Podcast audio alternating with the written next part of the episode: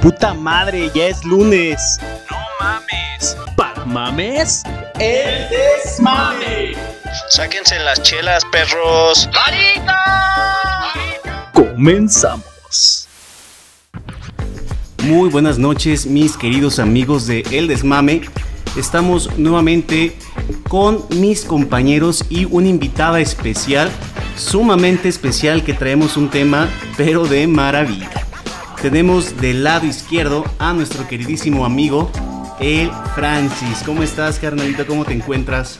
Muy bien, mi Dani, muy bien. Hoy pasando otro día ameno, a gusto.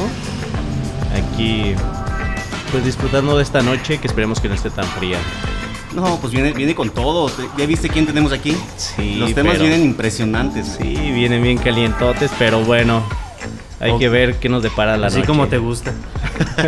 Y del lado derecho ya pues se hizo presente mi querido amiguísimo, el Piñeiro. ¿Cómo estás, carnal? ¿Cómo Mi estuvo amigo tu semanita? Dani, Dani, Dani, Dani Boy, Panchis. ¿Qué tal la Hoy- semana? Yo creo, voy muy bien, tranquilo. Creo que bueno, siempre mis semanas son tranquilas. Sí, pues es que tú nada más te despiertas y te Eso- desocupas, eso güey. sí. Muy bien, y como invitada especial tenemos, tenemos, perdón, nada más y nada menos a la mismísima doctora Marta Pugo. Un aplauso, por favor, para la doctora. ¡Bravo! Bienvenida, doctora, a, a este programa que es El Desmame. Muchísimas gracias por animarse, principalmente a venir, porque, pues, como se dio cuenta, somos, somos un relajo. Pues sí, digo, ya, ya les vi desde que están armando todo y hay un relajo, bueno, todo me parece muy bien. Muchas gracias por su invitación y yo encantada de estar aquí con ustedes en su programa. Pues gustazo, gustazo. Gracias por Tomarnos por la invitación. aceptar esta, esta, esta plática que se va a tornar un poco amena, ¿no? Mi Dani. Claro que sí, y por último hacer mención de nuestros patrocinadores, quienes son Estudio Local 2, el día de hoy pues no, no estamos haciendo la transmisión directamente allá. Igual tenemos a Papaya de Celaya, nuestra cerveza de casa. Y por último agradecer a Cafetería La Unión que nos está permitiendo llevar a cabo la transmisión y grabación de este programa. Un aplauso también, ¿no? Claro que sí, los invitamos principalmente a que vengan, visiten y su página de Facebook. Con eso yo creo van a darse cuenta de todos los eventos que tienen. Es un cafecito muy a gusto, trovador, eh, cómodo. ¿Y qué tal el saborcito, doctora? Oigan, yo estoy disfrutando un café con té chai, delicioso, ¿eh? Claro, entonces, ¿lo escucharon en dónde? En el el desmame. Muy bien, mi queridísimo amigo Francis. El día de hoy, platícanos qué tema nos vas a echar. Hoy puedes aprovechar aquí a la personalidad que tenemos. Claro que sí, mi Dani. Por ahí me di a la tarea de investigar algunos mitos y algunas verdades sobre lo que es la masturbación y sobre el sexo. No sé qué les parezca. No, pues el tema de la masturbación es, es muy bueno. Yo creo que. ¿A qué edad empiezas a pensar en eso? ¿Qué te gusta? Mm, Unos... En la adolescencia entre 10 Ya en la secundaria, 11, ¿no? ¿No? En la Pues no secundaria. te creas, yo creo que empieza desde ¿Ah, la tú más joven? primaria, ¿Tú como más que joven empieza, todavía? empieza ya tu mentalidad. Ah, no creo. ¿Sí? yo- Bueno, en lo personal. La secundaria, ¿no? Ah, se hace, se hace. no porque esté la doctora te dé pena, güey. es que imagínate, ¿no? ¿Qué vaya a pensar de mí? Pues ya tienes dos hijos, ¿qué quieres que? No, que no sepas para qué se usa. Muy Así bien, es. mi querido Francis. A ver, échanos alguna de los mitos que traes preparados el día de hoy. Se van a reír, ¿verdad? Pues claramente es un mito. Por ahí dicen que causa o saca pelos en la palma de la mano. ¿Usted qué opina, doctora? Ay, bueno, como tú lo dijiste, es un mito que pues puede causar mucha risa y es un mito como como algo muy recurrente, sobre todo en otras generaciones. Me parece que ya en estas no. La idea de pensar de que la persona se autoerotice, es decir, se masturbe, le vayan a salir pelos en las manos. Si sea, mi y bigote te sale, güey. Ya sé, es la ventaja de ser lampiño. No, y, y ese mito pues tiene un origen que tiene que ver con la prohibición. Yo creo que eso, la prohibición de dónde se genera. Híjole, la prohibición generalmente tiene un origen religioso y después se hace político, pero generalmente es un origen religioso. Y cuando Como hablo pecado. de político, tiene que ver ya en la, lo que tiene que ver con la educación y demás, ¿no? Pero Ok. generalmente los mitos en relación a las prácticas eróticas sexuales van a tener un origen más bien puesto en un pensamiento teológico religioso. Sí, sí, es como si te tocas, ya no vas al cielo. Claro Creo que, ¿En qué generación o qué edades todavía tienen como esa situación? Porque yo creo que las abuelas de todos fueron, digamos, eh, educadas con esa idea. Pero pues ni tanto, o sea, todas las abuelitas tienen de 7 a 11 hijos. o sea, no los dejaban hacer algo, pero... Pues es que en ese no- no no tenían tele, tele. No tenían internet. En ese momento no estaban escuchando este programa, güey. Pero, ¿qué edad más o menos o de qué generación para acá ya es más abierto ese tema? Pues bueno, mira, podríamos decir que en las generaciones más actuales, hablando que ustedes son bastante jóvenes. Ah, muchas ¿no? gracias. Gracias, gracias. Probablemente Que Otro de café, otro por su- favor. café, por claro, favor. De, de su generación para acá probablemente esté el tema mucho más abierto. Sin embargo, déjenme decirles que en el ámbito de la clínica, en el consultorio, es uno de los problemas recurrentes en cuanto a la función sexual. Y bueno, desde el inicio que eh, estaban diciendo, bueno, desde que, cuando tú comenzaste a pensar, que te preguntan, Piñeiro, cuando comenzaste a pensar en autoerotizarte o masturbarte. Bueno, a ver, primero voy a poner en la mesa dos conceptos Ajá. porque estoy oscilando entre uno y otro. Masturbación es una práctica erótica. ¿no? Que es parte de la condición humana y que la palabra masturbación es una palabra originada para prohibir esta práctica, que es una manera de descubrir la erótica y la sexualidad de los humanos y de las humanas, ¿no? Yo no utilizo la palabra masturbación porque es una palabra que tiene una carga valorativa negativa muy fuerte.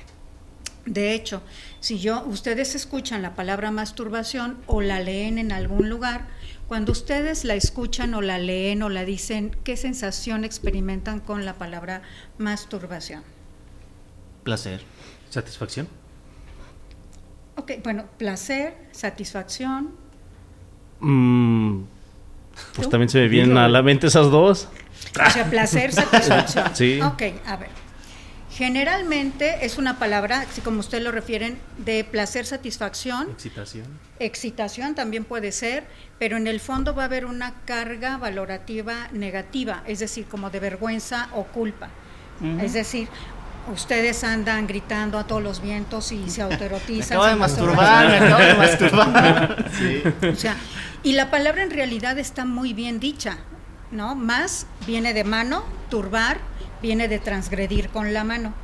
Entonces, está muy bien dicha la palabra para la práctica, porque ¿qué es lo que hace cuando una persona se masturba? O sea, la mano va directamente a la genitalidad, Correcto. pero el pensamiento prohibitivo, ¿no? religioso es eso es pecado, ¿no? Entonces, nosotros y nosotros en el área de la sexología utilizamos más bien la palabra autoerotismo. ¿No? Entonces, ¿cómo se oye masturbación y autoerotismo? No, pues más sensual. Es más sensual la palabra Exacto. y de alguna otra manera la palabra también está muy bien dicha porque auto tiene que ver conmigo, o sea, yo personal. es personal. Erotismo, yo estoy jugando, descubriendo, explorando mi propia erótica. Ok. Y no nada más implica el área de los órganos sexuales pélvicos externos o genitales que generalmente se conoce, sino autoerotizarme implica todo mi cuerpo. Ajá. y generalmente la palabra, por eso digo que la palabra está muy bien dicha. Cuando dice masturbación, digo sí, mano directamente Es a correcta. genitalidad, que no es lo mismo masturbarse que autoerotizarse. ¿Vale? Entonces, ok. desde ahí a mí, para mí es importante cómo definir bien los conceptos, las palabras. Y la palabra surge en este ámbito prohibitivo, y, y la palabra está bien dicha para decir, estás transgrediendo con tu mano, tu cuerpo, que tu cuerpo tiene una categoría también de, no voy a poner como muy sacral, ¿no? Muy religioso. Entonces, si te dicen que Dios está en todos lados y que Dios este, hizo a, a su imagen y semejanza, Se está asomando. Exactamente. Entonces, imagínate, por eso la palabra está dicha para prohibir. Aunque, como ustedes lo dijeron muy bien, ¿no? Acá dijeron, ¿cuándo pensaste? Yo digo, pues es que uno ni lo piensa. O ¿Será? sea, ¿no? O sea, ¿Será? o sea, o sea, uno no piensa en autoerotizarse. uno lo va descubriendo. Y generalmente lo vamos descubriendo en la más tierna infancia desde que somos bebés, caray. Porque la erótica ya Ah, está sí, puesta sí, había ahí. escuchado algo así, sí es cierto. Sí, o sea, porque ustedes recuerden, porque es- segurito es una práctica humana que todos y todas, en mayor medida o en menor medida, lo practicamos. Sí, ¿vale? claro. Entonces, si ustedes observan a los bebés cuando les quitan su ropita, cuando ya va tomando conciencia de espacio, tiempo, del cuerpo, de la dimensión, de su propio cuerpo y demás, pues descubre, ¿no? Esa otra parte de su cuerpo y cuando la explora, pues siente rico. Entonces, pues esto es como el café, los chocolates, como el café que me dan, acaban de dar una ahorita. Te tomas cerveza, uno y ¿no? dices quiero otro, ¿no? Sí. O sea, igual, lo mismo pasa con el autoerotismo.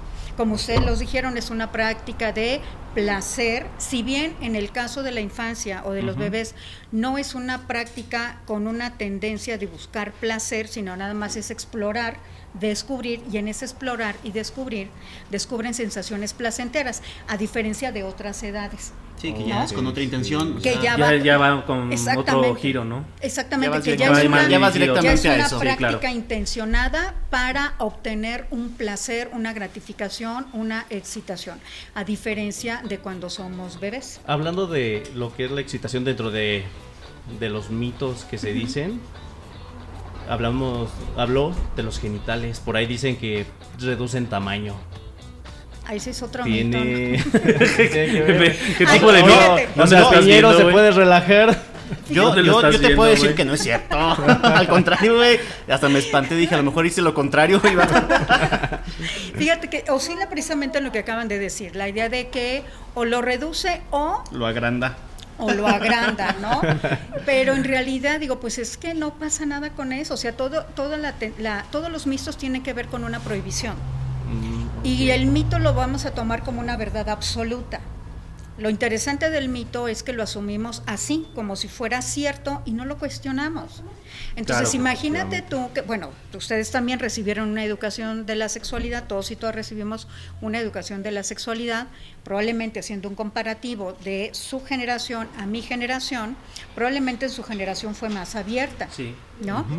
Y a lo mejor en la que- mía no tanto, pero a mí en lo particular, ¿no? En relación a mi vida, nunca tuve ninguna represión en materia de explorar mi sexualidad. Claro. Que esa es una gran ventaja, porque si al niño o a la niña se le dejan explorarse, autoerotizarse, obviamente hay que ir marcando dónde sí, dónde no. Es decir, lo vas a hacer en tu habitación, lo puedes hacer en el baño, pero no lo puedes hacer en la sala, no lo puedes hacer en la Claro. escuela, porque es bien frecuente que los niños y las niñas en preescolar se autoeroticen. Cuando descubren esa sensación agradable, no tienen filtros y quieren volver a explorar y explorar y a veces Claro. las educadoras o los educadores están que no saben qué hacer porque la niñita o el niñito se está moviendo demasiado en la silla Sí. o se está rozando, ¿no? Y demás. Y por eso les digo que la erótica es parte de descubrir esa sensación agradable, ese autoerotismo ya es parte de la condición humana. Y también, bueno, dice por ahí, la infertilidad. ¿Es un mito o.? Es también otro mito. No reduce los espermas como Pero también por supuesto dicen, que no, en- nada? a ver, ante mayor, lo voy a poner así, si, si una- un hombre o un chico se autoerotiza y eyacula, va a seguir produciendo más espermas. Al igual que es Saca, un saca, mito, saca los viejos, güey. Renuevas. con los albures, güey. Y también, este, bueno, dicen que en los hombres causa una curvatura en lo que es el pene. También, ¿eso viene por default o así? Ese es otro mito. O sea, el que algunos hombres tengan una curvatura en el pene no tiene nada que ver con las Con la mano que escogieron. Eh, con- sí. Con la mano peluda que porque ya. es una inclinación hacia la derecha, hacia la izquierda, un poco hacia arriba, un poco hacia abajo. O sea, no tiene nada que ver con eso. Ok, creo que es algo bien interesante. Yo creo que todos, todos, todos, todos los hombres tienen un, un, una- un chanfle, dijo Piñero un día. Un chanfle. Entonces, amigos, no se preocupen. No, si se No va a la izquierda nada. no fue porque usaron siempre la derecha. No le cambien a la izquierda, porque recuerden que la izquierda sea pendeja. Entonces, es normal, es normal. doctora. Piñero, ibas a decir algo. Sí, eh, del tema que, que or- o- a retomando lo que, lo que bien comentaba, doctora, creo que ahorita la juventud está un poco más despierta. ¿no? Y eso yo creo que también eh, los papás debemos de estar muy, muy despiertos también para solamente irlos este, ahora sí llevarlos a, a- a- digo, llevarlos a una línea, digo.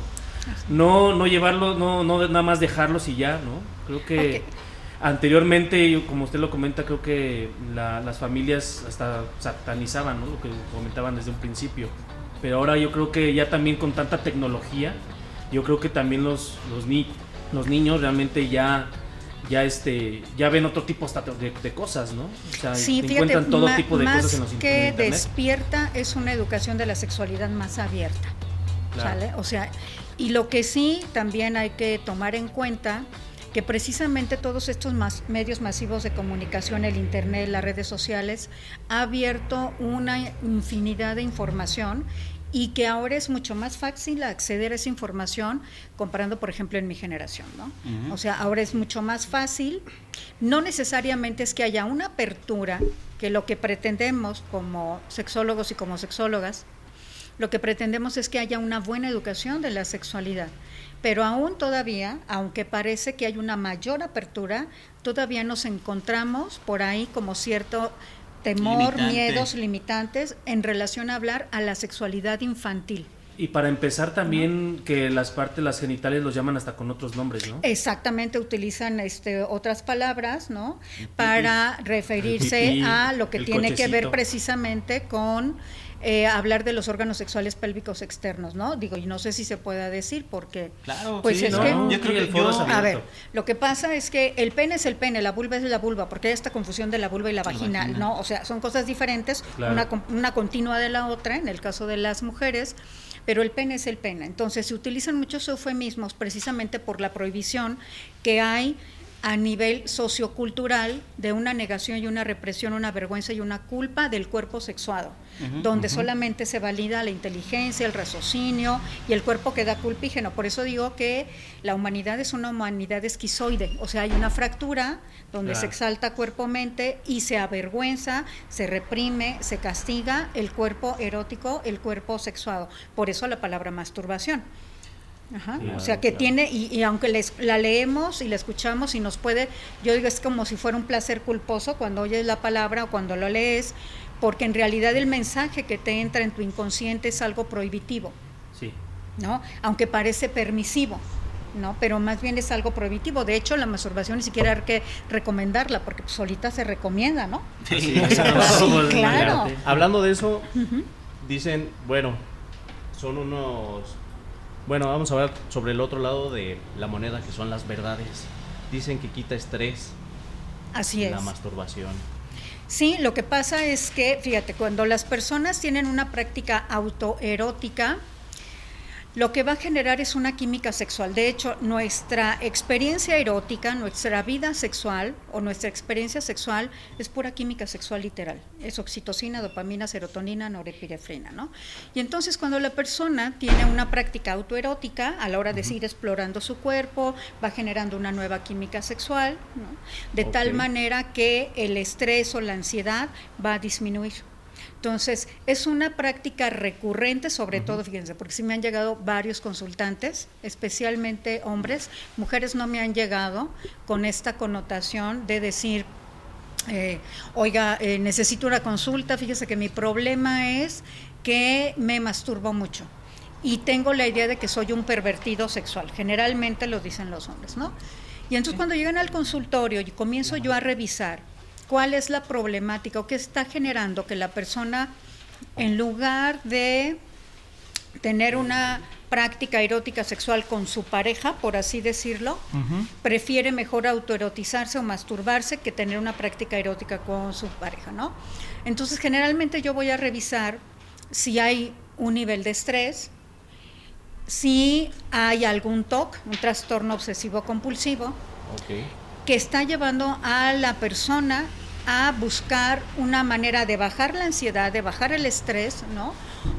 Para volver a sentirse relajado, relajada, y luego vuelven a su trabajo y luego otra vez a autoerotizarse entrando al baño o los cinco minutitos de descanso, ahorita vengo, ¿no? Y sí va generando una estrés y ansiedad. Entonces, en lugar de quitarle el estrés, lo va aumentando. ¿No? Entonces, sí es una práctica, el autoerotismo, una práctica que te va a permitir a ti, obviamente, o a la persona que lo lleve a cabo, relajarse. Eso Ajá. viene, bueno, con el otro punto. Dicen que la masturbación aumenta el sexo o, eh, o hace mejor el sexo.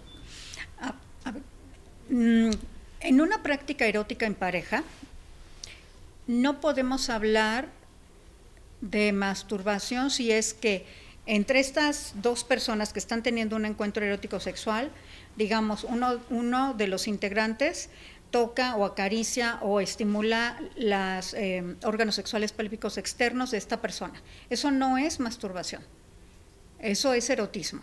¿no? La práctica autoerótica es algo, es, ten- es como tener sexo conmigo mismo, conmigo misma.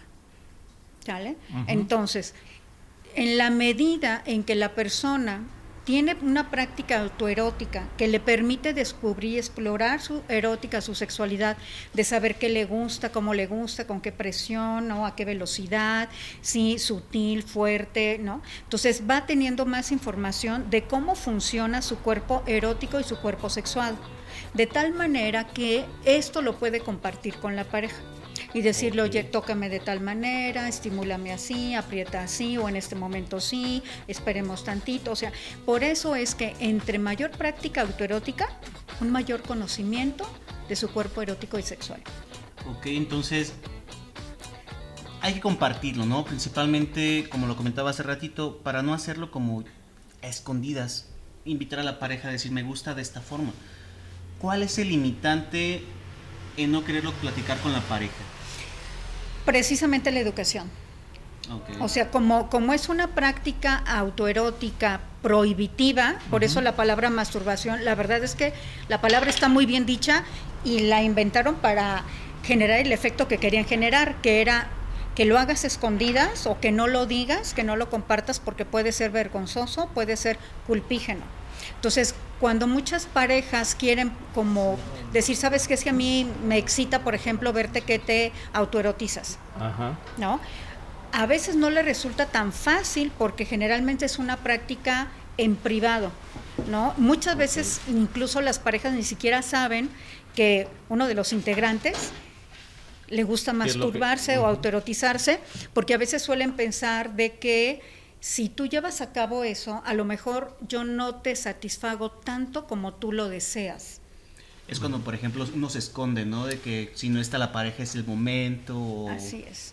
Y hay parejas que hasta lo utilizan Como parte del juego erótico. ¿Sabes qué? Vamos a empezar así, me gusta ver cómo te tocas, de la misma forma contigo, y van empezando, ¿no? Así es. Entonces, principalmente, yo creo que su recomendación general es la comunicación, Exactamente. tanto de padres con hijos, con ese tema de educación y con la pareja, ¿no? Para tener una buena relación. Sí, algo bien importante de lo que comentas es en relación, por ejemplo, a los padres y a las madres de familia. Si para ustedes es un tema complejo, ¿no? Pues para eso estamos los especialistas, para poder ayudar a dar una buena educación de la Sí, sexualidad. como la Pero pena. a pesar de en pleno siglo XXI todavía sigue siendo como tabú, ¿no? Exactamente, sí, por eso les decía que pareciera que en otras generaciones hubo más prohibición y quería hacer el comparativo de si bien ahora hay más fácil a acceder a información de tipo sexual, no necesariamente hay un cambio significativo en cuanto al respeto al ejercicio de la vida erótica y sexual. Y mientras los dos quieran. Exactamente, obviamente. ¿no? Entonces, en el caso, por ejemplo, de los educadores, hablando de papá y mamá, es muy probable que a lo mejor alguna vez o más de alguna vez o encuentren o ya encontraron a sus pequeños o a sus pequeñas autoerotizándose, es si lo está haciendo en su habitación, ¿no? Porque es algo también sumamente importante.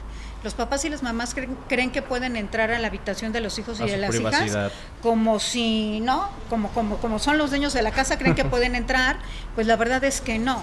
Si la puerta está cerrada hay que tocar y pedir permiso para entrar, de tal manera que el pequeño y la pequeña pueden tener una privacidad de explorar su erótica. Pero como todavía está ese miedo, todos estos mitos que nos acabas de compartir, ¿no? Donde si salen pelos, donde si va a crecer, donde si no se va a crecer, Bueno, ¿no? bueno, el ¿No? último mito Dice Bueno, que quita espérame, el. Si, si salen pelos, imagínate y quieres bigote, ¿qué vas a hacer, güey? Pues ya vi que tú lo hiciste, güey. Por eso tienes Ay, mucho perdón. mostacho. Yo- ¡Ah! ¡Mira, mira acá! Vengan a ver Depende. aquí en Café La Unión y se van a dar cuenta. Se van a acordar de este tema cuando vean aquí a, a nuestro jefazo de la Unión. ¡Ah, caray! Pues, ¿qué hizo?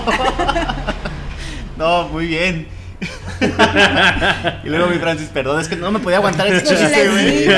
es que hablar de este tema da para todo, ¿no? Sí, Claro. Bueno, dentro de los ¿Cuál es el mitos otro mito? dice que alivia los cólicos menstruales de la mujer. ¿sí? En el caso de las mujeres, una práctica autoerótica puede disminuir ¿no? el cólico menstrual. ¿Por qué? Porque se va a generar oxitocina, dopamina, serotonina, norepinefrina, que lo que van a hacer es relajar, ¿no? Entonces van a disminuir. Ajá. Entonces, por eso les decía que nuestra vida erótica, nuestra sexualidad es pura química sexual. ¿Y el que le corta el periodo también es mito o es.? No, o sea, eso más bien, eso es, es un mito de decir, bueno, ante mayor te eh, masturbes, Se se, te va tu periodo, bueno, no sé cómo les vendría porque hay muchas mujeres que no les gusta menstruar, entonces probablemente dicen, ay, pues qué Todos bueno, en el ¿no? primer día estarían ¿No? O igual, y- y igual es decir, bueno, si es una mujer que no tiene problemas en relación a su menstruación, la idea es siempre prohibir, es no lo hagas, no lo hagas. Los mitos tienen que ver con que tú no te atrevas a hacer lo que tú tienes derecho a hacer con tu propio cuerpo y con tu propia sexualidad. Ok. Muy bien, imagínate, si, si fuera así el cortarlo, las mujeres tendrían las manos más peludas que nosotros. muy bien, estos temas siempre son, son muy interesantes y a lo mejor una de estas cosas es el que no se hable porque luego como que no se toma en serio, ¿no? Como que uno siempre es chascarrillo, chascarrillo y a lo mejor un día alguien quiere llegar a platicarlo bien y ah, ya se burló y pues, no, pues ya mejor. No te digo nada. Sí. Si vienes cohibido y te echan burla, te terminas de cohibir. Pues lo que pasa, bueno, no eh, supongo que, que no nada más aquí en la cultura latina o la cultura mexicana, sobre todo que aquí se maneja muy bien el albur, o sea, hablan de sexualidad más desde el chiste, desde el albur, pero hablar de sexualidad de manera cierta, o sea, de manera como seria, casi no lo hacemos, que eso No, es todo lo- precisamente todo un lo problema. tomamos a broma, ¿no? Cuando debería de ser algo normal hablar de sexualidad. Así como un club de libros, de lectura. No, exacto, o sea, debería de ser algo que fuera de una forma cotidiana, ¿no? Si así fuera, déjenme decirles que muchos problemas que llegan al consultorio, si se diera una educación de la sexualidad abierta, objetiva, científica, no tendrían que llegar al consultorio. Porque muchos de los problemas, una gran parte tiene una carga educativa. Ok, falta de comunicación. Como dicen, bueno, ahora en mitos sobre las relaciones sexuales o sobre el sexo. Por ahí viene uno que dice que a partir de los 50 años ya no hay apetito sexual. Eso es un mito. Claramente, ¿por qué? Ah. O depende de la persona también. No, no, no, no. Generalmente, ¿cuándo es cuando se habla de sexualidad? O sea, los papás y las mamás Aquí- ya andan re preocupados, pero ay, no, háblale tú.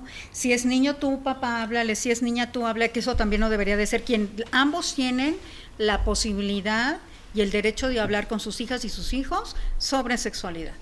Pero ¿por qué generalmente la eh, papá y mamá se van a preocupar a una etapa de la vida de hablar de sexualidad? Y generalmente es los 10 añitos, 11 añitos, que es cuando la chica ya va a menstruar. No se preocupan tanto por el chico, aunque si bien el chico también tiene como un rito de iniciación, por así decirlo, pero la sexualidad está más encaminada a la menstruación de las chicas. Y entonces es cuando empiezan a hablar del tema. En el caso, por ejemplo, de los chicos, entre los, que digamos, 10, 11, 12 añitos, Ya, van a ya. tener su primer sueño erótico, su primera eh, sueño húmedo, su primera húmedo. eyaculación, ¿no? Su primer sueño húmedo, pero no se les habla. Entonces, en esa etapa es donde de alguna manera hay como una permisividad regulada del ejercicio de la sexualidad, porque tiene que ver con la reproductividad. Entonces, generalmente es de los 12, 13 años hasta los 35, 40 años, donde se permite que la mujer, ¿no? a- ejerza su sexualidad. Si es antes de esa edad, siendo una bebé a los 8, 9, 10, como la infancia es asexual. Si es después de esa edad, se ve como si fuera una sexualidad en personas añosas. Como ya no están en la etapa de reproductividad, se empieza otra vez a vetar y a poner mitos en relación al deseo sexual. Y ese es un mito. Oiga, doctora, y nada más para como duda, ¿por qué, por qué cree que hoy hay embarazos prematuros? Teniendo todo, todo un, ahora Sistema sí de que sistema o todo un repertorio de ¿no? anticonceptivos, ¿no? Ok.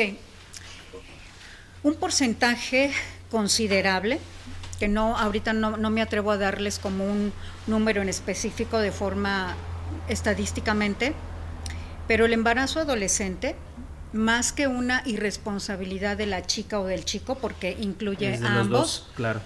híjole, Falta de comunicación, falta de... no necesariamente, a ver, si bien puedo entender que un chico y una chica entre los 11, 12, 13, porque generalmente empiezan su vida erótica sexual eh, ya compartida con alguien más, digo, la- las investigaciones que se han hecho los lleva cada vez a más temprano, digamos 10, 11 años, por así decirlo, pero si la chica ya menstrua, el riesgo de un embarazo está presente.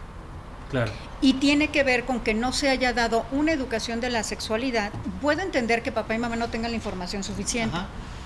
Pero si no hay un ambiente de confianza donde yo pueda llegar con mi mamá y con mi papá, decirle, oye, ¿qué crees? Fíjate que me está pasando esto, siento esto, o mi novio, o mi novia, o mi amigo, o mi amiga, o yo quisiera, que sería lo ideal, que nuestros hijos y nuestras hijas pudieran llegar y decirnos, oye, ¿sabes qué? Pues yo ya quiero empezar mi vida erótica, o yo ya quiero tener mi primera vez, que es, ¿no? Y generalmente no lo hacemos. Digo, no sé si ustedes pidieron permiso a su papá, a su mamá. No, para- obviamente Los- ya- no, ya, pues, no, es- pues, Mi mamá, no he Voy a tenido sacar a picarona. No. Pero yo creo que, por, ¿no? por ejemplo, en mi caso, eh, siempre, sí, mis, ahora sí que es lo que agradezco también a, mi, a mis papás, ¿no? Fueron muy abiertos, hablando pues obviamente eh, bien como debe de ser, ¿no? Ahora sí que a mi hermano y, y a mí, eh, siempre con, con protección y todo eso, ¿no? Entonces, Y creo traías tu que virgencita en la hoy, cartera. hoy veas, hoy, hoy, hoy, hoy, hoy observas, ¿no? Eh, muchas niñas de secundaria, ¿no? Que todavía ni se, ni, ni se terminan de, de- de, digamos, de formar, digamos, se puede decir. Digo, Desarrollar. desarrollar, más bien, no formar, desarrollar. Y las ves y ya como que, pues ya ahí, no sé, ¿no? Se, se complica un poco, ¿no? El, el seguir a lo mejor está estudiando, ¿no? Ah, Sí, pues es que uno Ya- ya, no- ya uno es- ya- ya ya lo es ve diferente. en el aspecto de las responsabilidades, ¿no? Y obligaciones. Claro. Y dices, pues es muy chico, muy chica y... A ver, ese, ese, bueno, eh, quiero ponerlo en dos planos. Un chico y una chica que no hayan recibido una educación de la sexualidad que les permita poder tomar una decisión adecuada y una chica que resulta embarazada por abuso sexual. Ah, sí. Porque bueno, ok. está también Ah, sí puesto, a- exactamente, o sea, los índices de embarazo adolescente en México, una gran cantidad tiene que ver con abuso sexual. Sí. Entonces ese es un dato importante, ¿no? Puedo entender que una chica, un chico que no se les dio la información, fíjense, y, a- y aquí tiene que ver con el uso y la negociación del condón. Se le puede permitir a los hombres que traigan condones en la bolsa, pero que las mujeres traigamos condones en la bolsa, no sé, no es lo mismo. Mm. Si un hombre trae condón, ah, qué precavido, qué responsable. O si no, Sí, si que agarra es nuestra cartera claro. y ven que nosotras traemos condones, ¿qué dicen de las mujeres? Y va a querer Ah, algo. Busca, busca pedo. Y Le hoy- encanta. No, ¿por qué los traes? No, ya sé, exactamente. Le no, encanta. exactamente. Bueno, eso es machismo. Sí, y realmente, Dale. y realmente es lo que Dale. sucede, o sea, Ajá. es lo que sucede. Y déjenme decirles, porque además yo soy promotora del uso del condón, y yo sí creo que las mujeres y las adolescentes, así como tenemos que traer nuestra toallita por o nuestra copa menstrual por si nos llega nuestra menstruación, Claro. tenemos que traer condones en la bolsa. Sí. Y eso no quiere decir que no que seamos irresponsables, Al contrario. porque Al ¿sale? contrario. Al No, imagínate. ¿no? Vas en una fiesta y así de, ah, mi amor, pues no traigo condón. Ah, traes tú. Ah, no manches, me salvaste. Es- No, Exacto, deja sí. tú No eso, manches. o sea, ha habido casos, he tenido conocidas que dicen, pues híjole, ya el, el- el- la pareja o digamos el conocido del momento se desapareció Sí. y resultó embarazada y le, y le dicen, es que tú eres la mujer y debiste de cuidarte, tú eres la mujer. Así es. O sea, La carga todavía está puesta, déjenme decirles, la responsabilidad de la sexualidad todavía está puesta en mayor grado y exigida en las mujeres. Porque eso es lo que tú dices, fíjate, o sea, el, si una chica, lo ideal es que la chica traiga condones, por lo que tú dijiste, Piñero, ¿no? El otro, susodicho, si no trae ni te preocupes porque yo sí traigo, ¿no? Ajá. Y luego también a veces viene, déjenme decirles que no, pareciera que es suficiente que se traigan el condón. Una cosa es traer el condón y saber usar el condón, pero algo que lo hace más complicado es la negociación del uso del condón. Porque muchas veces los chicos no quieren. no quieren, o incluso también chicas, es que no, doctor, es que no, Martita, es que no se siente igual. Yo, a ver, es que la sensación de placer, de excitación, no tiene que ver con eso, tiene que ver con el cerebro, literal, ¿no? Entonces, si tú traes condones, si tu novio te dice que no porque no se siente igual, cámbialo, pero por otro que sea más sí responsable y consciente que si lo use. Claro, Y que además no ponga en tela de juicio que tú traigas condones. Ah, sí. Siempre tenemos que ver por si las ñangas mandas, uno nunca sabe. Entonces, mejor traer condones, a lo mejor tú no, pero a lo mejor tu amigo, tu amigo, ya sabes que sale, aquí hay condones. Pero también es, entro en el tabú porque tú le pides a tu amigo y ¿qué te va a decir? Cogelón. Sí, Ah. es- volvemos a lo mismo, el, Exacto. el chascarrillo. Exactamente. Pero O sea, es- bien mexicanos. Sí, y es ah, una forma, matar, eh, ándale, y ya es una forma de, ir reprimiendo, pero también de- lo voy a poner así, híjole, pues cómo te jode tu momento de placer, ¿no? Tú vas así con toda, de, Con toda la Con todo el. Claro, y, ay, amigo, Con traes todo el condones, líbido, entonces, claro. chin, ¿para qué No, le dije? Pero lo peor es que le dices, "Shh, oye, güey, saca un condón. ¿Que saque qué? Ah, ¿Quieres un condón? Oye, me hiciste recordar al muchachito del Oxxo, ¿no? Ah, mm. ¿No? No, sí, ese tema, la verdad, son, son infinidad. ¿Los, ¿Los condones se echan a perder en la cartera? ¿Es mito? No, sí, a ver. ¿O es realidad? De hecho, Hasta tú también te venden- echarías a perder en la cartera. Digo, por lo menos métanlos en un pastillero, aunque ya hay marcas que ya venden condoneras. Claro que sí, porque si lo traen ustedes en la cartera, el condón trae un colchoncito de aire. Bueno, ese colchoncito de aire garantiza que todavía el condón esté bien. Pero si ya no hay colchoncito aplastado. de aire, tírenlo aunque ustedes lo vean cerrado, porque la efectividad se va a reducir. Yo no había escuchado eso. Yo, de- yo escuchaba el que, por ejemplo, se puede picar. Pero eso del aire yo no lo sabía. No, pues eso es fundamental. Mm. O sea, hay un colchoncito de aire que por cualquier cosa ese colchoncito de aire, entre Se más lo desinfla. aprietan, se va a desinflar. Esa efectividad ya, se, ya va reducida. Entonces no lo pueden traer en la cartera, ni lo pueden traer en la bolsa del pantalón, ni lo pueden poner en la guantera porque el calor del auto, ¿sí me explico? O sea, Sí. Hay condoneras o pastilleros que los pueden utilizar como condoneras. Tienen que estar protegidos los condones y además tienen que checar fecha de caducidad, pero también fecha de fabricación. No es como la comida enlatada que todavía dura tres meses. Así es. Ese caducó, ¿no? pero tres meses más tienes la garantía. Así Todavía es, tiene no. su vigencia. No, porque además el condón, ¿qué va pasando cuando un condón se va caducando? Va perdiendo humedad. Entonces se va secando allá, de cuenta como una bolsa de plástico, cuando ya duró mucho tiempo se quiebra, lo mismito pasa con los condones, se rompen. Doctora, ¿cuál es el método anticonceptivo más eficaz? No tener relaciones sexuales. Ya lo dije. Masturbarte, masturbarte, güey. Masturbarte, Autoerotizarte, Y, si alguien me autoerotiza, A ver, uno, si lo, es que si lo queremos ver como un método antifecundativo, que yo utilizo antifecundativo, no anticonceptivo, porque también esa palabra Ah, tiene una carga valorativa porque viene de la concepción. Y lo utiliza como De una, esta una idea. Va a fecundar de la esta- florecita. no, pero sí. Pero ojalá que fuera así. No, eh, la carga valorativa tiene otro trasfondo. concepción. Purísima concepción. Entonces, el inconsciente es virginal. O sea, Ok. quien concibe, pues la mujer virgen, ¿no? O sea, no, entonces no, nosotros no utilizamos la palabra anticonceptivo, Entonces, es ¿cuál? antifecundativo, Antifecundativo. porque tiene la acción de fecundar. Ok. O sea, la concepción es un es una palabra que ya sociocultural que tiene una carga valorativa tendenciosa. ¿Sale? Porque las palabras crean realidad, son la, nuestro inconsciente está formado de palabras. Entonces, si las palabras que yo utilizo para referirme a mi sexualidad tienen una carga valorativa negativa, así voy a vivir mi sexualidad. Entonces nosotras y nosotros analizamos mucho las palabras para poder hablar más objetivamente y científicamente sobre sexualidad. ¿No? Entonces, el método más efectivo pues sería tener sexo contigo mismo nada más, o sea, o contigo mismo. Sí, o sea, con nadie más, ¿no? O abstenerte de tener una práctica tu erótica, ¿no? O una práctica erótica sexual con alguien más, ¿no? Ahora, como anti- eh, métodos antifecundativos mecánicos, ¿no? Pues el condón. La cara de es el piñero. mejor. Sí. El condón. Sí, es mejor el condón. El, pues tiene una efectividad entre el, noven- el 97 y 99%.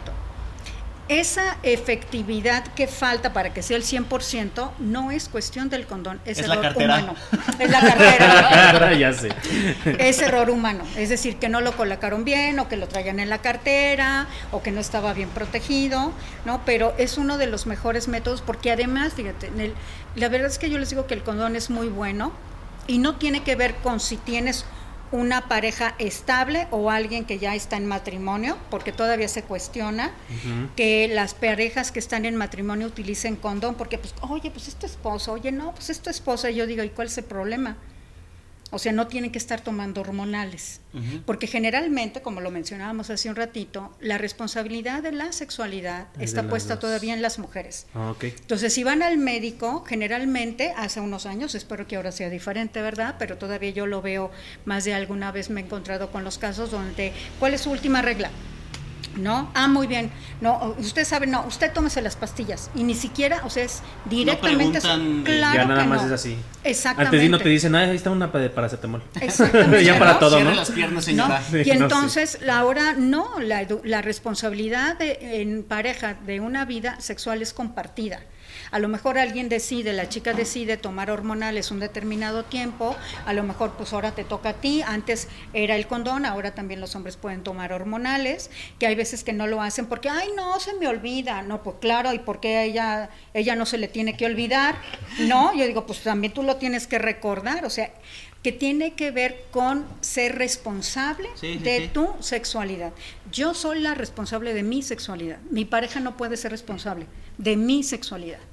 Si yo soy responsable de mi vida sexual y mi pareja también, pues estamos siendo corresponsables, una corresponsabilidad de nuestra vida erótica sexual, pero no cae en un solo integrante. Es algo que se tiene que hablar y que se tiene que negociar, como lo que mencionaba hace un ratito. ¿no? Generalmente podemos tener mucha información en relación al condón, saber utilizarlo, pero a ver, negócialo, que ese es otro problema. Es el mayor problema, Es ¿no? el mayor problema para negociar porque, oye, sí, no. Y yo les digo, es que mm, te- en, la, en realidad el condón tendría que ser parte de la vida erótica, sexual, de todos y de todas. No tiene que ver si es una pareja estable, si ya tenemos muchos años, si confío en él, si confío en ella, porque déjenme decirles que uno no tiene garantía de saber si tu pareja nada más está contigo o ha estado con alguien más. Ya es literal. Aunque exista la tecnología del, del GPS y todo, siempre hay como el... Un calzón de castidad para que sea más efectivo. Sí, siempre, siempre va, a haber, va a haber algo. Entonces, Así por es. ejemplo, aquí la mejor recomendación es esa. Que los dos sean responsables de su sexualidad. Ya Así sea, es. si es en pareja, obviamente platicarlo. Y si no es pareja, al menos uno. Personalmente. Ser el responsable, güey. No por el momento de, no, ya sí es lo que- Ya, ya, ya, ya. Así mero. Así mero, así mero. Sí, Sí, pues también entra. me voy a el otro. Me voy a persinar. Me salgo antes. No, nada más la puntita. No, no, no, No, pero... pero en otro tema también está canijo, ¿no? Las enfermedades, güey. Que Pues, tengas como... Yo creo que ahí sí, como persona. comentaba la doctora, si tú no tienes una pareja estable, Estable. y estás Y no te constantemente con personas distintas, principalmente la responsabilidad es no contagiar, güey. Porque si tú eres el que estás variando de, de pareja sexual, Claro, sí. yo creo que tú puedes ser el primer portador, ¿no, doctora? Por ejemplo, a lo mejor tú ni tienes y te llega la pareja que anda de todos lados, ya te contagiaste. Ya. Entonces, si yo sé que cargó. ando de aquí acá y acá, yo me cuido y te cuido, güey. Así es, por eso decía de una corresponsabilidad, ¿no? Y, y fíjate, esto que mencionas es muy importante, las infecciones de transmisión sexual, vista como, digamos, o sea, las infecciones de transmisión sexual son parte del riesgo que implica que una persona tenga una vida sexual activa. O sea, todas las personas que tenemos una vida sexual activa, corremos el riesgo de alguna vez o más de alguna vez tener una infección de transmisión sexual.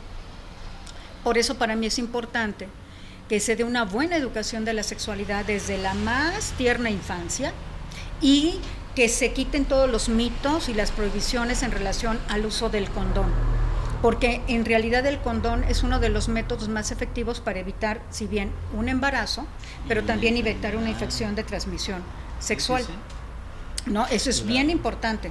Y sobre todo saber, como tú lo mencionabas, si yo soy una persona que tengo varias parejas, pues yo tengo que ser responsable de mi vida sexual, no nada más de usar el condón. Si yo he tenido contactos de riesgo, ¿no? Porque se rompió el condón o porque lo puse al revés o porque eh, me lo quité y después ya no aguanté y volví otra vez a penetrar y demás, ¿no? Pues yo tengo que revisarme periódicamente hacerme un examen para ver si no hay una infección de transmisión sexual, sobre todo porque si bien hace algunos años, porque la pandemia ha cambiado muchísimas cosas, hasta la vida sexual de muchas personas la ha cambiado la pandemia, la mayor información estaba centrada en atender el VIH-Sida. Y nos fuimos olvidando de las otras infecciones de transmisión sexual. De tal manera que a principios de los años 2000 y todavía actualmente, una de las infecciones más recurrentes es el VPH, el virus del papiloma humano. ¿No? Entonces, digo, en mi caso, por ejemplo, yo como especialista, pues ya tengo 22 años trabajando como sexóloga, decía yo, bueno, ¿qué nos está faltando a los sexólogos y a las sexólogas?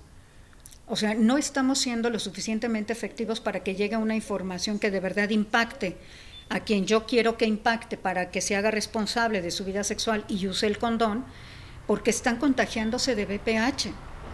Y llegan al consultorio, ¿no? A veces con una infección o que tuvieron VPH o que tienen VPH y que resulta que tuvieron otras parejas y luego quien te contagié y ahora te- me fue a revisar con el médico, el médico y tengo que decir cuántas parejas tuve y tengo que comunicarles.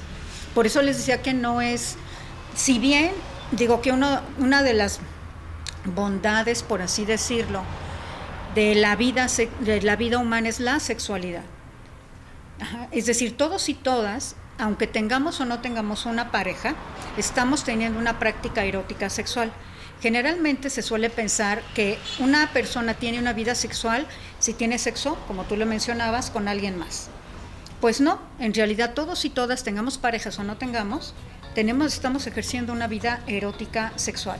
Y es parte de hacerlo consciente y también de decir, es una persona que se vive erótica y sexualmente, que a lo mejor ahorita decide no tener una pareja, pero eso no quiere decir que no pueda No autoerotizarse o masturbarse, o a lo mejor quiere tener varias parejas porque no le late la monogamia, porque además la especie animal humana no es monógama. No somos monógamos, ¿no? Ni somos monógamas, ¿no? Más bien es una imposición sociocultural. Por eso hace ratito les decía, o sea, no tenemos garantía de si nuestras parejas solamente han estado con nosotras o con nosotros o han estado con alguien más. Efectivamente. Yo creo que estos temas de la sexualidad son demasiado extensos y necesitaríamos horas y horas platicando de, de estos temas, ¿no? Y qué más con la doctora que nos está pues dando unas... Sí, claro. sus tips para por ahí no regarlas. Sí, pues ya, ya está entre risas. y dices, "Ah, mm". Sí, ya hablar de qué lo estoy haciendo mal, lo estoy diciendo mal. Por eso yo veía Sí. sus caras y decía, Sí, ay, sí. Algo Sí, pasó. soy. ¿Por qué me querrán invitar? Al- Algo está pasando. No te preocupes, ahorita le voy a decir, muchachos, aquí está su son la cuenta. Ok, Muy bien. mis honorarios. Eh, este tema de los mitos y realidades es, es muy bueno, pero mejor informarse realmente y no con las creencias, acercarse de manera profesional. Ahorita eh, la doctora nos va a compartir dónde pueden localizarla en redes sociales para, eh, si tienen algún tema, poderla visitar, quitarnos el- el- la pena o el que, hasta como cuando entras a una sex shop, ¿no? De, ay, rápido porque no me vayan a ver que entré. y, mm. es, es, es muy normal pues asistir a todos esos lugares meramente para informarse y hacer las cosas bien. ¿Y cómo sabes lo que no te gusta si no, Si no lo has Si probado, no lo experimentas. Y po- con esto que estoy de acabo de, contigo. mencionar, vámonos a la siguiente sección ya para casi cerrar el programa con nuestro amiguísimo Piñeiro, que es nada más y nada menos que el Notiñeiro. En esta sección, eh, doctora, nos hacemos la tarea de hacer algunas investigaciones de noticias globales, pero son noticias que también usted se va a reír porque Ah, ¿sí? así como hay cosas impactantes de accidentes, hay cosas como tonterías que dices, ay, güey. Entonces, referente Bien. con este tema, mi queridísimo amigo Piñeiro, ¿qué nos tienes preparado el día de hoy? Mira mi Dani, Dani Boy. Fíjate que tenemos ahí eh, algunas noticias que, que navegando con el inter- ahí en el internet bajamos, ¿no? De, de las, así como bien lo comentas, accidentes que pasan. Eh, tuvimos ahí tres, tres noticias. ¿Qué te parece si mencionamos nada más dos? ¿Qué te parece? Vamos a irnos más rápido. gustes. Y aquí viene la primera noticia que dice así. Experiencias explosivas, así es el título. Wow. Y estos son, obviamente, son noticias relatadas, re- relatadas perdón, por doctores. Y esto dice así: una mujer ingresó al hospital sintiendo una incomodidad extrema en el área de la ingle. Cambiaba de una pierna a otra, casi como si fuera una niña de tres años que tiene que ir al baño porque ya no aguantaba más. Hicimos algunas pruebas para determinar el origen del dolor, pero en los resultados de los análisis no salió nada, así que la pareja nos contó lo sucedido. Estaban celebrando su primera noche solos, sin su hijo recién nacido, y la esposa propuso experimentar con caramelos carbonatados, esos que pueden, que producen chasquidos, no sé si por ahí los han... Los, los que abren la boca. Y- y Sí. ta, ta, ta, exactamente. Pero cuando el marido realizó una prueba oral a su esposa, los dulces estallaron de inmediato y causaron irri- irritación, hinchazón y ardor. ¿Cómo ves? En, una, en un programa, doctora, vamos también a platicarle un poquito. Comentamos, una sección también de, de un famoso que, que Drake. tuvo ahí un accidente con su, su pareja sexual. Y mencionábamos que en el tema de mujeres pues es más delicado porque es interno. A diferencia de, de un hombre que a lo mejor es más fácil poderse limpiar, echarse agua. Y pues una mujer, pues no. Pues el riesgo es igual. Fíjate, esto que comparte Piñeiro tiene que ver precisamente con esta desinformación.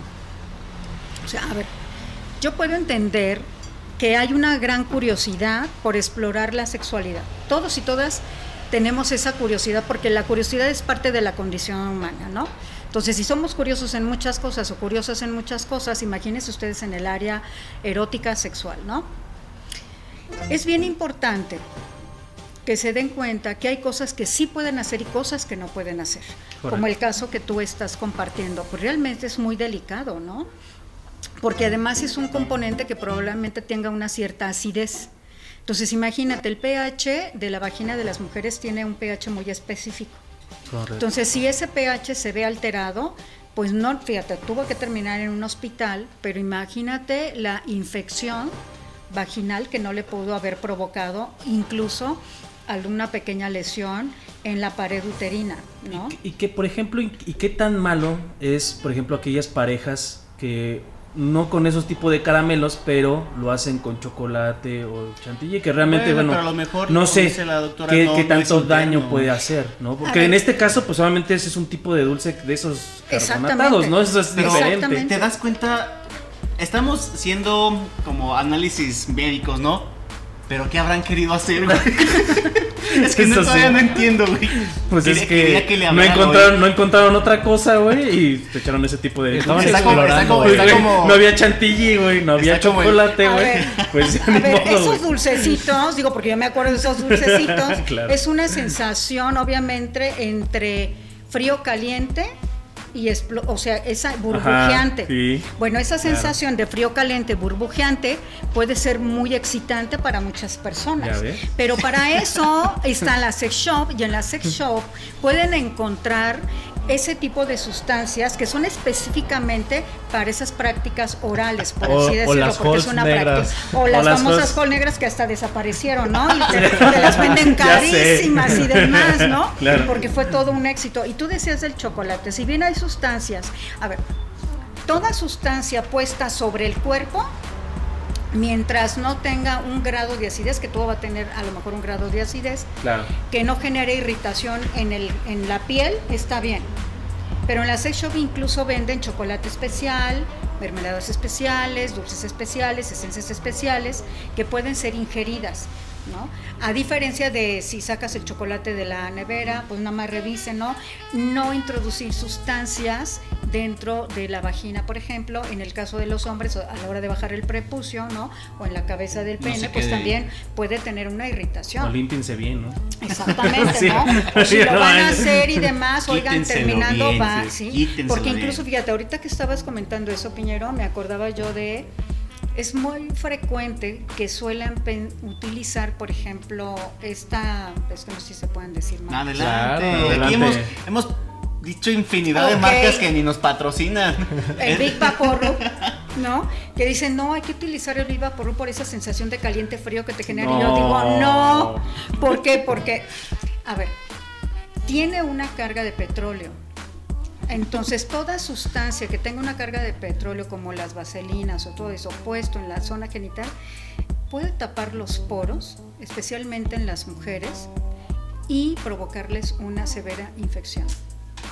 Entonces, por favor, si van a utilizar gel, utilicen gel en base en agua. Si quieren un gel que cambie de temperatura, digo, la sex shop De hecho, hay hasta lubricantes, ¿no? Ya hay Sí, de esos hay que cambian de... lubricantes, sí, caray, que bueno, infinidad y variedad, ¿no? Que pueden ser utilizados. Digo, me han contado, ¿no? O específicamente- sea, me han contado, Me no, no- imagino. No, los, he- no los he usado. Doctora, sí, contigo Sí, sí. me imagino, ¿no? Claro. Tú no tienes esa cultura. Ok, ¿cómo ven? Muy interesante. Pero yo sigo pensando, en la pareja estaba esperando Bueno. escuchar el sonidito. Eh, Pues mira, tienes ¿Cuál- esa curiosidad cuál a lo de los mejor. dos y lo, y lo sintió, y lo ahí y él en la lengua, ¿no? Sí, dijo, a ver, Pinche tronadero, güey. Le- Era no. como cohetes, güey. ¿De cuál Estaba que estaban tronadero? festejando, güey. aprovechando esa canción, le dijo, deja que ella me hable. y dijo, "Ya". Muy bien, mi amiguísimo Piñero, ¿cuál es la siguiente nota que traes? Y la otra que es la estelar, ¿no? Eh, hablando de productos de sex shop. Y esta noticia la- la- la mencionamos de la siguiente manera. El Señor de los Anillos. Había un anillo atascado en el pene de un hombre de 60 años, un anillo de bodas. Tenía disfunción eréctil y estaba teniendo dificultades para mantener una erección, así que investigando por internet leyó sobre ponerle un anillo en el pene para ayudarlo. Entonces él colocó su anillo de bodas en su pene en lugar de un anillo para el pene adecuado, como la de la sex shop. Todo quedó atrapado y su pene estaba hinchado Morado. y en el límite del necrótico. ¿Sabes qué es lo peor que se estoy pensando? Es que esas Y fíjate, espérate, y viene la, la mejor parte, espera. Dice aquí el doctor, los médicos de urgencias primero intentaron usar un cortador de anillo estándar para quitarlo, pero no tuvieron éxito. Resultó que el anillo era de titanio y no había cortadores de anillo para eso. Llamé a una joyería local. Ellos no tenían nada. a los bomberos, güey. Luego probé con el departamento de bomberos local y tampoco tenían nada. Las pinzas de la vida, güey. En este punto me estaba poniendo bastante preocupado. Pero pude poner, pude poner mis manos en una celda circular con punta de diamante para quitarle el anillo de manera eficiente. Al cortar ese anillo, y la fricción calentaba tanto que una enfermera goteaba pues solamente de- con un trapo, eh, le arrojaba agua para pues obviamente no lastimar el pene. Pero fíjate, aquí en todo, a todo, a todo el mundo le llamó, güey. O sea, toda ¿No has visto esa película, güey? De, de- La de de- Loco por Mary, ¿no? Loco por Mary, ¿eh? Vino, llegó el vecino, los bomberos, el, el suegro, güey. Así pasó aquí en esta noticia, güey. Pero fíjate, eso que dices, ¿a consecuencia de qué es? De que no investigó dónde podía encontrar. De que no hay una Se educación le hizo de la fácil. sex- No, y bueno, Bueno, a no las es que 12. se le haya hecho fácil. O sea, no hay una educación de la sexualidad. Sí, y sabes qué, pues vete a la sección. Exactamente, porque Pero está- imagínate, o sea, pon- vamos a ponerlo bien claro. En ese momento dijo, no manches, tengo ganas. No. 11 de la noche, no hay sex shop. Dijo, pues la única manera es el anillo. Me Pero rifo no, Digo, vamos a ponernos en los zapatos Bueno, del hombre. esas son hipótesis. Lo, lo real es, yo diría. ¿Cómo le hizo para meter anillo, güey? O sea, ese güey se quemó solo pues un anillito de bodas, güey. Pobre amigo, güey. Yo creo que a Para le, a él le convenía más tenerlo hinchado. Mínimo. conseguir un anillo, güey. No, porque ya No, porque no tenía. ya no, ten- había oxigenación. No, y además no podía, güey, porque Estaba según esto no tenía una erección. Entonces, según esto, el anillo Sí, lo pues la- iba. lo, lo mantuvo firme, güey, un rato. Pues sí, tanto así que casi casi se mocha, se degolla él solo. Bien, por eso, por eso yo digo que es muy importante una buena educación de la sexualidad Sí, para claro. que usted no se vaya a poner en riesgo, ¿no? Y fíjate, o sea, si es así, ¿qué, qué fue lo que hizo que esta persona no fuera una sex shop? Pues a lo mejor vergüenza, ¿no? O pena. Y Porque tú es lo dices más. que es un hombre de, Normal. de 60 años. 60 años, y más, ¿no? de 60 lo que tú años. comentabas hace un rato, Ves ¿no? pasar, O a- sea, ves, ves entrar a, un- a una persona del sex shop y, ah, ese güey, pinche güey enfermo, güey. o- Y, Pinche a lo mejor igual. rabo verde, güey. Exactamente, entonces eso es lo que piensa esa persona, ¿no? Exactamente. Allá hay que enfocar a los amigos de la Unión, mira, tienen, tienen experiencia, yo creo, en ese tema. Así es. ¿No? Y además, bueno, la idea de creer que es una persona de cierta edad, una persona añosa, que ahora ya no son añ- añosas, son personas sexagenarias, ¿no? Como si ya no tuvieran derecho a tener una vida erótica sexual. Entonces, como todo se queda en lo privado, no hay manera ni siquiera de preguntarlo. Pues eso no, se ¿No? pudo quedar en lo privado. Pues bueno, su intención era que fuera privado y no se pudo quedar en lo privado precisamente porque no hay una conciencia, una responsabilidad y un respeto hacia el ejercicio de la sexualidad de las personas de la edad que sea, ¿no? Por eso lo preguntaba. O sea, ¿qué, qué, ¿por qué esa persona busca información y la busca y la encuentra en internet, que es otro de los mitos, la idea de pensar de que toda la información en materia de sexualidad Todo que- te resuelve que internet. es- y que eso es verdad, déjenme decirles que no, hay muchísima información que no tiene nada que ver y que el problema es que no se corrobora esa información. Y que al final de cuentas yo creo que esto es como bien lo comentan, creo que nos, nos basamos a lo que dice una página de internet cualquiera, ¿no? En vez de ir a un especialista, ¿no? Así Alguien que, es. que conozca del tema, ¿no? Y pues al final creo que la desinformación que encuentras en internet, pues para que luego, luego, bueno, más bien como consejo, pues no se guíen, ¿no? Con lo que encuentran en internet. A lo mejor el señor lo encontró en internet, güey. y ahí en un libro?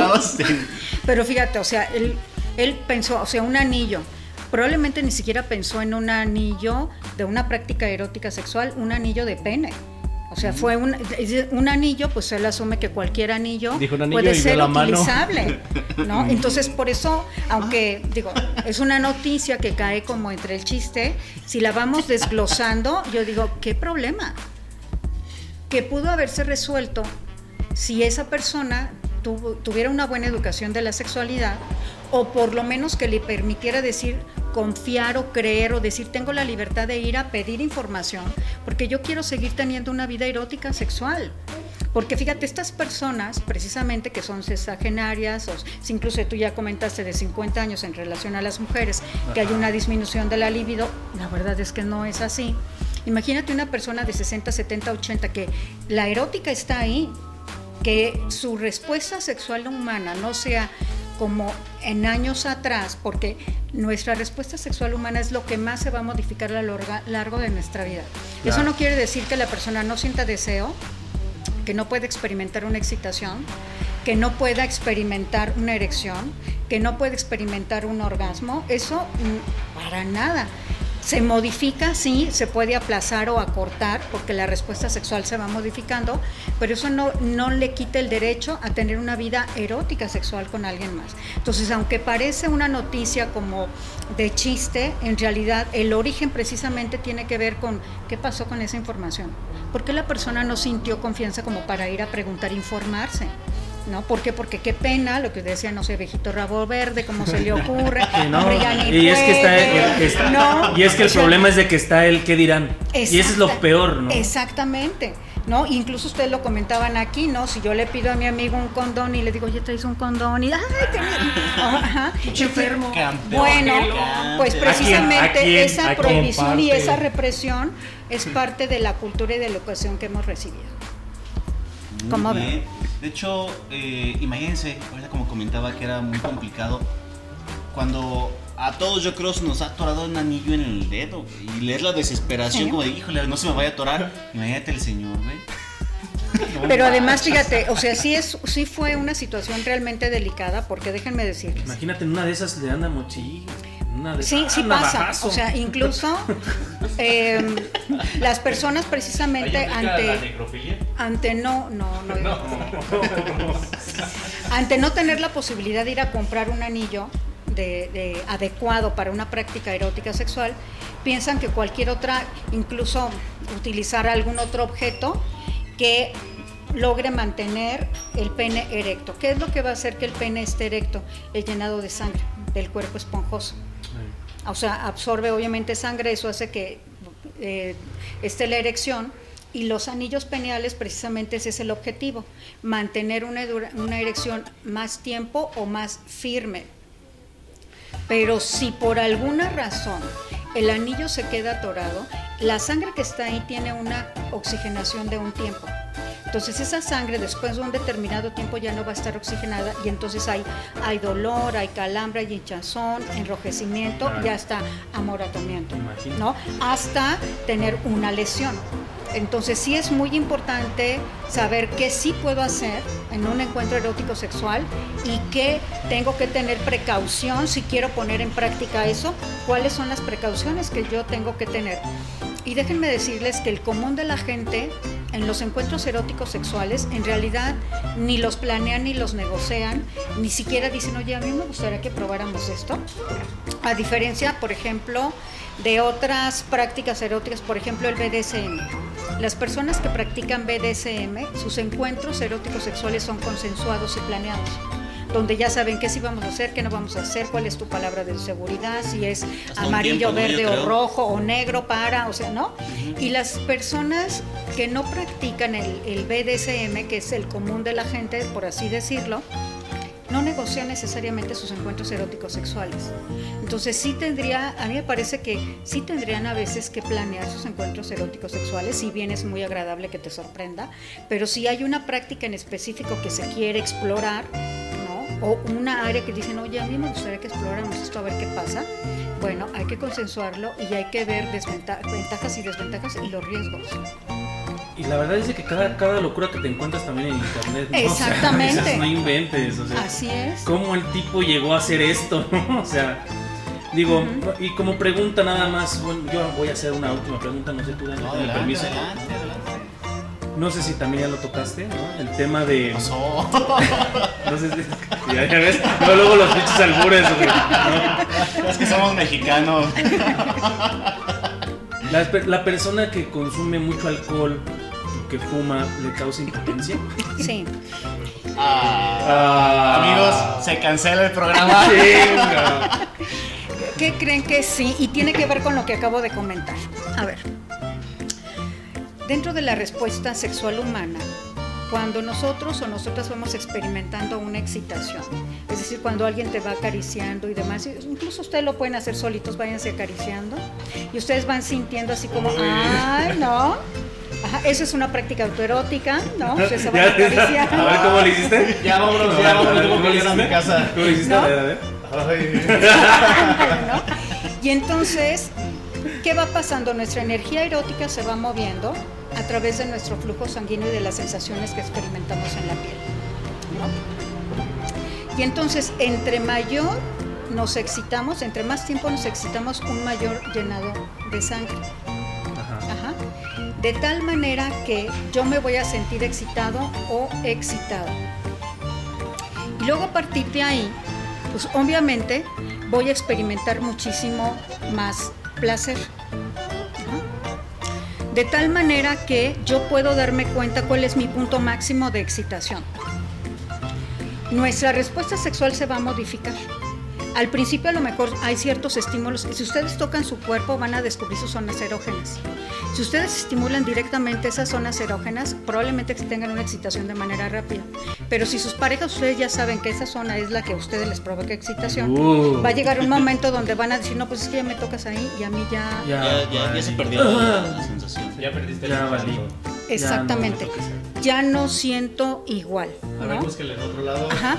Y entonces por eso es importante autoerotizarse, ¿no? De tal manera que yo pueda ir explorando un poco más lo que tiene que ver con mi vida erótica sexual. Ajá. ¿Sí? Entonces, bueno, recuérdame la pregunta hacia dónde iba. El alcohol Ajá. disminuye. Bien. Nuestro mayor órgano sexual es el cerebro. Nuestro mayor órgano erótico es la piel. Si yo le meto alcohol al cerebro, lo que va a hacer es inhibir mi respuesta sexual. Generalmente los hombres y las mujeres piensan de tómate una porque mira, si te pones cachondo, cachonda, Ya ¿no? no Es que la bolsa en la no, cabeza. es que en la primerita luego lo dices, no Y la verdad es que no es así. Lo que va a ¿Ah, hacer no? es alterar la respuesta sexual. Pues igual a lo mejor el pensamiento sí, te pones acá, pero tu respuesta pones física. No, acá, probablemente, desin- o sea, lo que tú dices, a ver, en, en conciencia son prácticas que yo no haría. Pero si yo ya le metí alcohol, yo ya no voy a tener una claridad de pensamiento. Pero le metes una chela, ¿no? La Una verdad- o dos chelas Ahora, para en calentar cuanto, en al tabaco, el tabaco precisamente, como todo va por el torrente sanguíneo, va a provocar una disfunción sexual. Las personas que fuman mucho, su nivel de erección o su nivel de excitación disminuye. Ay, doctora. Acaba, acaba de, de, de- ¿Qué? de tapar a ¿Qué dije? Piñeiro. Él es un fumador compulsivo. voy, a, voy a bajarle al cigarro, güey. En realidad sí es uno, de hecho cuando llegan, generalmente esto es más en los hombres, cuando llega un hombre precisamente con disfunción sexual, siempre reviso el, área médica, si toma algo, si toma alcohol, si consume Algún tabaco, algún medicamento, si hay alguna enfermedad, qué el tratamiento le están dando, qué enfermedad, porque déjenme decirle que todas las enfermedades van a tener una correlación en la respuesta sexual humana, incluso la gripa. O sea, cuando tienen gripa, ¿a poco tienen ganas así de... Yo sí. No, que no. Yo sí. temperatura. No me Ah, sí, digas. uno Ay, hay que todavía. ustedes. Yo le decía a mi pareja, pues a veces así se me quita. Se lo ¿No? juro, sí, la verdad, sí. Los, los medicamentos para atender la, la gripa, por así decirlo, van a bajar el deseo. Pero te literal. echas unas pastillitas azules ¿No? y. Ah, pero yo creo que no les puede revolver. Pero no, y además no pueden ir a la farmacia y comprar las pastillitas azules y tomárselas así. Sin una prescripción. No tiene, sí, exactamente. ¿En serio? Y Pero ya- reveló supuesto. Francisco. Sí. ¿Cómo creen? Yo las consigo bien fácil. Che mercado negro, güey, el panchis, güey. No, no, no es, no es tan sencillo, ¿eh? A nuestros amigos de la Unión Piñero, mira. No es tan sencillo porque precisamente lo que van a hacer las pastillas es alterar el torrente sanguíneo. Entonces, si es una persona que tiene problemas de, Circulación. car- de- circulación, hipertensión o cardiovasculares, híjole, se ponen en riesgo. Se van a No poner es como tan niños con chocolate, bien hiperactivos. Entonces, a ver, el alcohol y el tabaco son inhibidores de la respuesta sexual.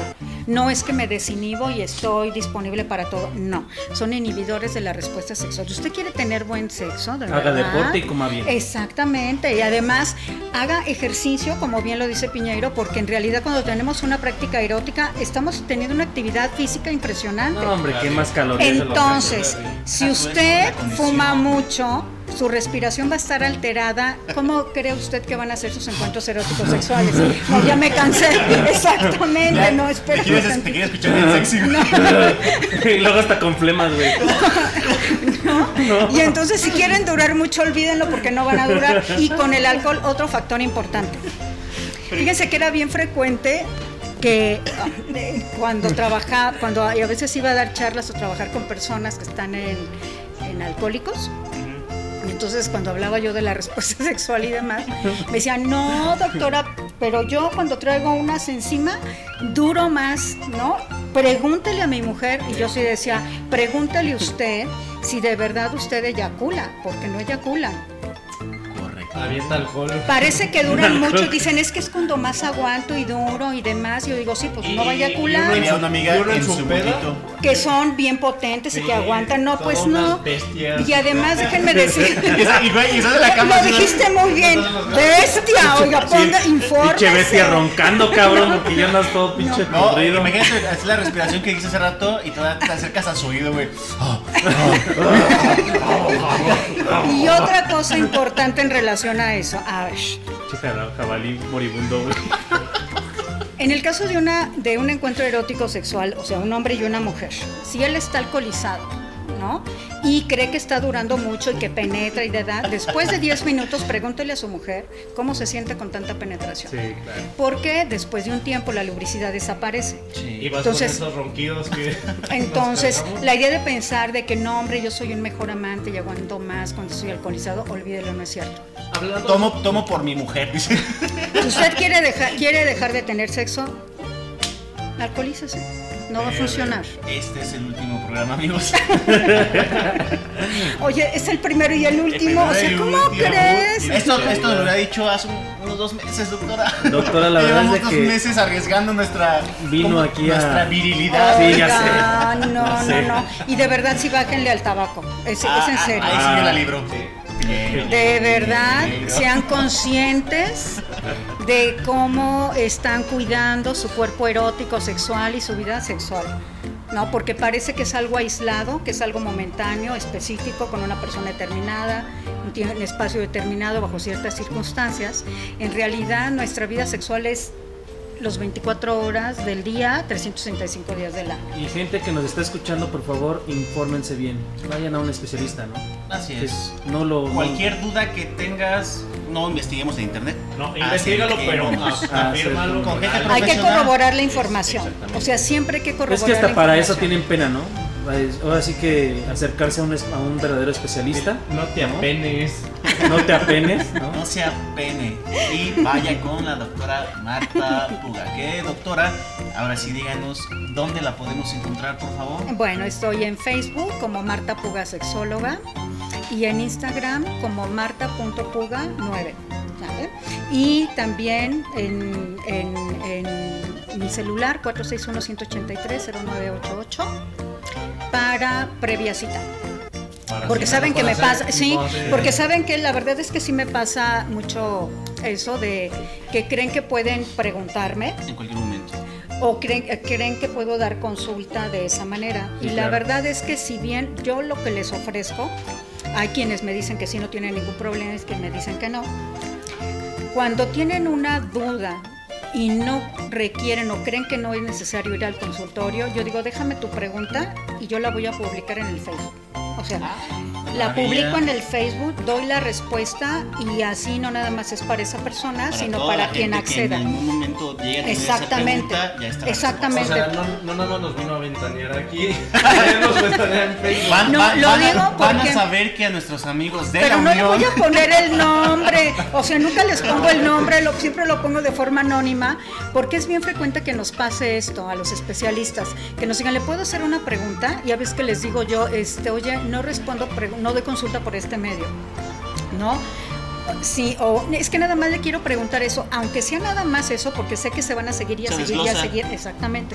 Entonces, no es una mala atención y una desatención a quienes me hacen esas preguntas, sino es yo la publico, doy la respuesta y ya después tú vas a decidir si es necesario que vayas a una consulta terapéutica para resolver algo, porque también es cierto, hay veces que llegan al consultorio con una pregunta muy específica, que nada más era cuestión informativa o educativa, y con una sola sesión tienen, por así decirlo.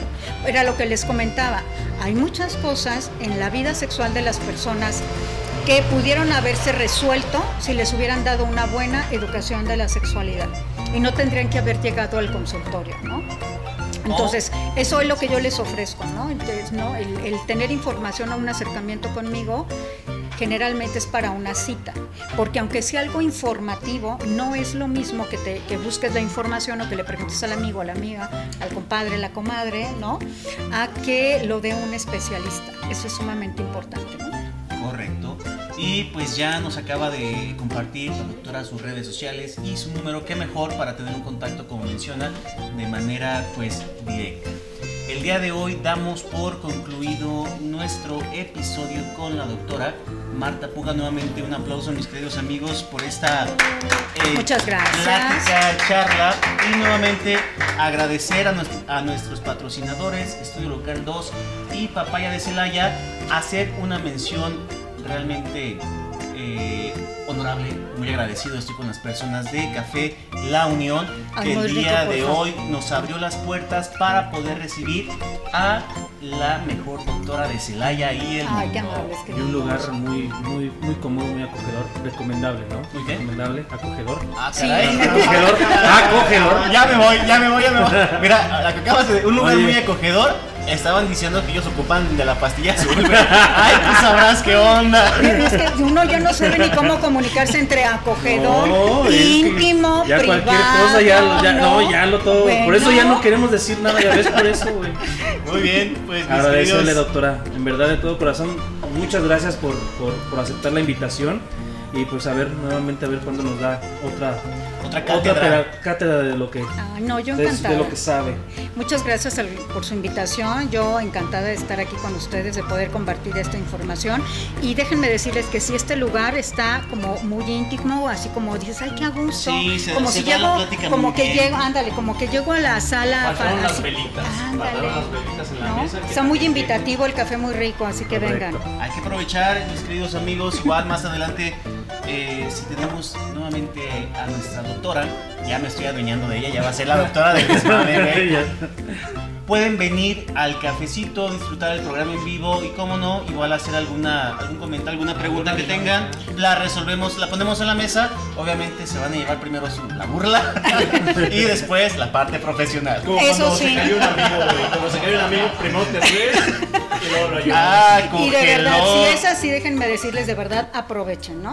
Si usted dice, no, ir a una consulta con la doctora y todo, pues venga al café, aquí pregunta y aquí yo respondo. Así es. Como viste, el amigo te dice primero, ah, cógelo, pero si con donde esté. Pero sí traigo condones, güey. Ah, perro, pero. ¿Quién? ¿Quién es? ¿Quién es? Dime quién es, ¿no? A ver, a ver. Pero dime quién, quién. Con, con los ojos dime quién ¿La es. chi- No, y ¿La, lacia? ¿La de acá? ¿La de acá? A ver. ¿La de gris? ¿A la ¿La de 1? gris? ¿A las 2? ¿A las 12? ¿A las 3? Y así a quién se le antoja, oigan. Luego al día siguiente si te encuentran de cómo te fue, ¿no? El- el- Ay, sí, pues el, es, hom- ese es el hombre sale campeón. Es clave. ¿Cómo te, ¿Y cómo te fue, Pero le güey? preguntas ¿Cómo a la te chava, fue? güey. ¿Qué onda, güey? Bien feo. Ándale, ¿cómo te Se fue? quedó dormido. Sí, ándale, ¿no? Hace unos ruidos bien extraños. Chequen su nivel de alcohol, su nivel de tabaquismo, su- Ya ni me digas, doctora. hagan ejercicio Otra de vez. verdad, de verdad, Pero hagan nosotros no ejercicio. tenemos problema. Todos los domingos vamos a jugar fútbol. ¿Y eso qué? Hacemos deporte, se contrarresta eso. Es una con otra que da tablas esto. Muy bien. Ah, Mis queridos amigos, muchísimas gracias nuevamente por estar en sintonía con el desmame. Ya saben, para poder repetir este programa el día lunes, lo vamos a tener publicado directamente en iVoox. Si aún no están suscritos, recuerden descargar la aplicación o directamente en www.ivox.com. Buscamos el canal de El Desmame, suscríbete y comparte los episodios. Doctora, le invitamos nuevamente a que nos pueda eh, encontrar tanto en iVoox como en Facebook, como El Desmame, y estar pendientes de nuestras publicaciones y programas. Agradecemos mucho su compañía, que pasen una excelente noche, nos vemos. Hasta pronto.